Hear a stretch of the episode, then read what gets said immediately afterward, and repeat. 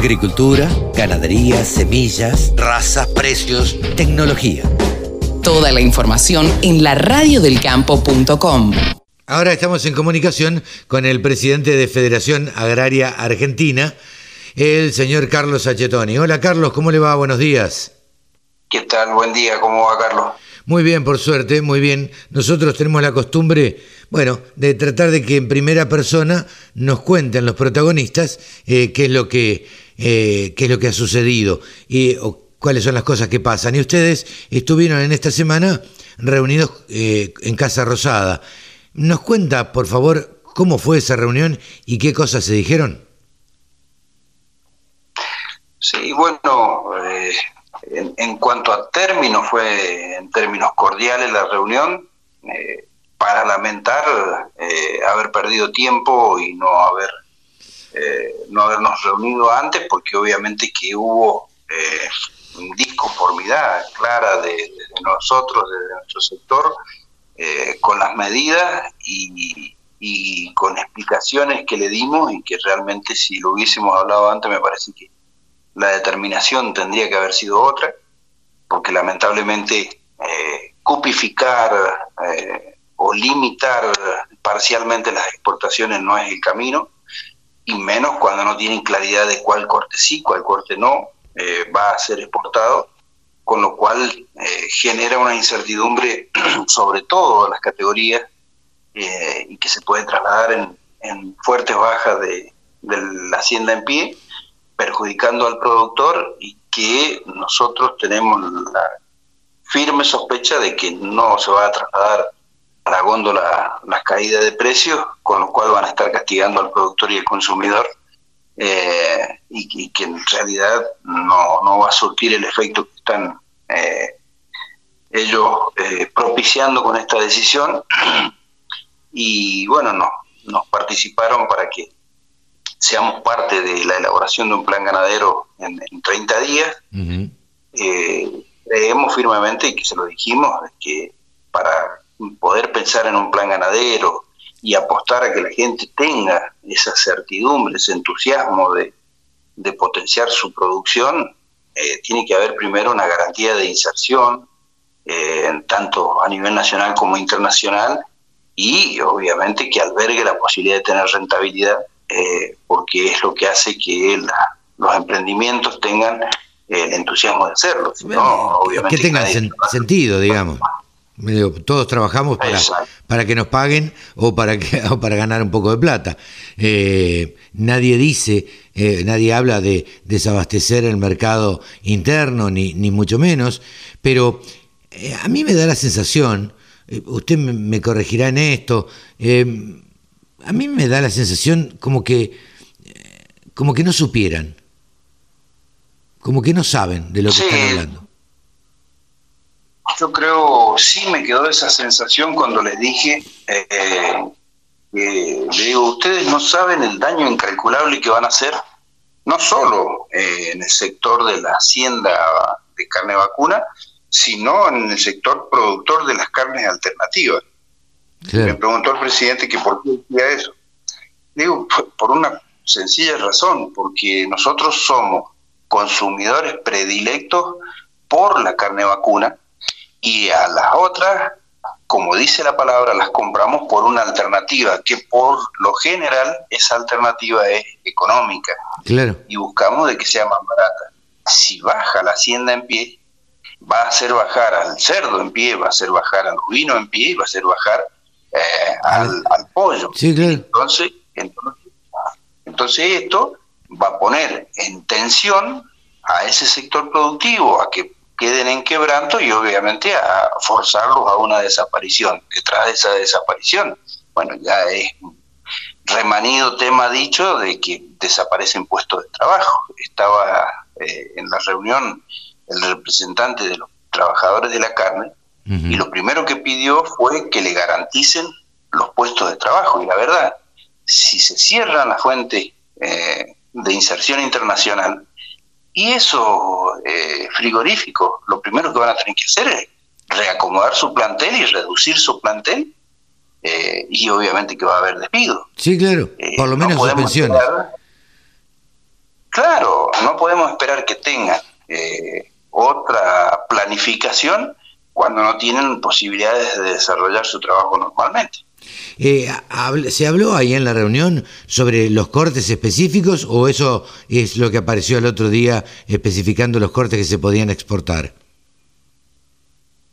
No, no, eh, eh, a ver, los cortes que iban a quedar en el mercado interno medianamente se dijeron, los asados, la cuadrada, todo eso, todos esos cortes, falda, este, todo eso quedaron más o menos especificados que, que iban a hacer, que de hecho convengamos que todos los cortes de asado es, redundante decir que están prohibidos porque no lo necesitan, porque no están siendo exportados, sino que es el mercado interno. Claro. Eh, no, no, no necesitan tener una prohibición para que queden en el mercado interno porque quedan en el mercado interno. Y los de eh, vaca de conserva no tiene sentido que queden acá adentro porque no se consumen, porque es una carne muy dura. Sí, sí, y es la que realmente debe ir a exportación. Lo malo es que eh, deja una sensación eh, de incertidumbre muy fuerte sobre, porque cuando sale el decreto, uno revisa el decreto y no especifica eh, qué cortes están limitados y en dónde está la limitación. De hecho, en la explicación verbal que ellos hicieron, tampoco hay una especificidad, porque le decíamos, ¿por qué van a limitar la exportación de carne de vaca cuando no se consume? ¿Y quién dijo que está limitada? Pero entonces que no, no, pueden exportar vaca y no exportar Hilton. O sea, es, bastante eh, confusa la situación. Y esta confusión, nosotros preveemos que lo que puede llegar a suceder es eh, que esa incertidumbre traccione a la baja a todas las categorías de Hacienda en pie y luego el exportador tenga los permisos y exporte a precio pleno internacional, con lo cual haya una, una concentración de rentabilidad a costa de la pérdida de, la rentabilidad de los productores. Eh, por lo que usted está diciendo, Carlos, eh, habría de alguna forma una maniobra de parte del sector exportador. Y la verdad que, o sea, a ver, eh, lógicamente que ahí hay una brecha que si es como uno analiza, porque la verdad, eh, si tuvieron que mm, suspender 30 días eh, la exportación, según dicen, para detectar las irregularidades y las subfacturaciones. Sí. La verdad que mal puedo creer de que van a poder detectar sin saber cortes específicos cuándo exportaron el 50%.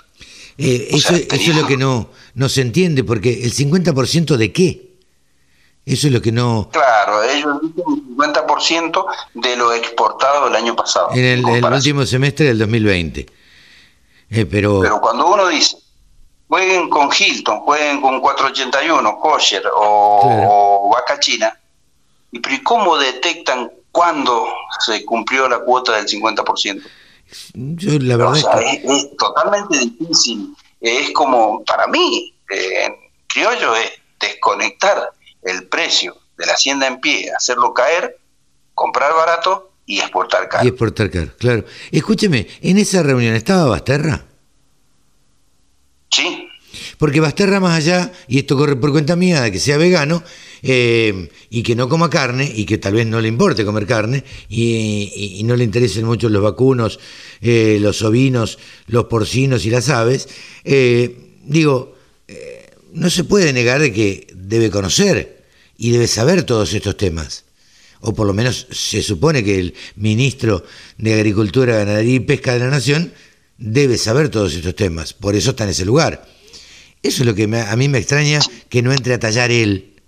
Y, La verdad que más allá de, las apreciaciones, ¿no? Eh, o de la visión que uno pueda tener, sinceramente yo digo, a mí me gustaría tener un ministro de Agricultura que tuviera mucho más contundencia, mucho más peso específico y se impusiera en temas eh, que son concretamente de carácter agrícola. Totalmente. O agropecuario. Totalmente. Eh, ¿Cree que se va a finalmente poder cumplir esta, esta meta de, de exportar el 50% de lo del año pasado? ¿O es casi imposible de? No, nosotros...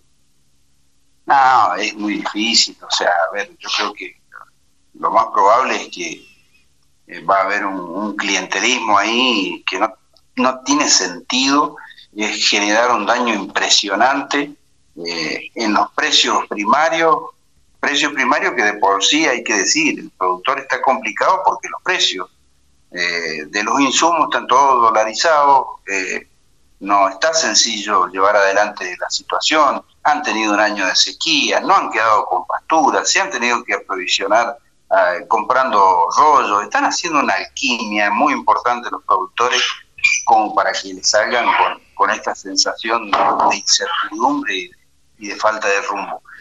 Eh, lo que sí fuimos concretos, nosotros bárbaros, nos ponemos a trabajar un plan ganadero, pero la única forma que hay es de trabajar con las exportaciones abiertas y que el productor tenga una certidumbre de inserción y un estímulo a crecer eh, en cantidad de producción para lograr una mayor inserción. Totalmente de acuerdo. Carlos, eh, hablando de reuniones, eh, ustedes tienen, mm, tuvieron el viernes una reunión un poco más agradable, un aniversario más de Grito del Corta, ¿no?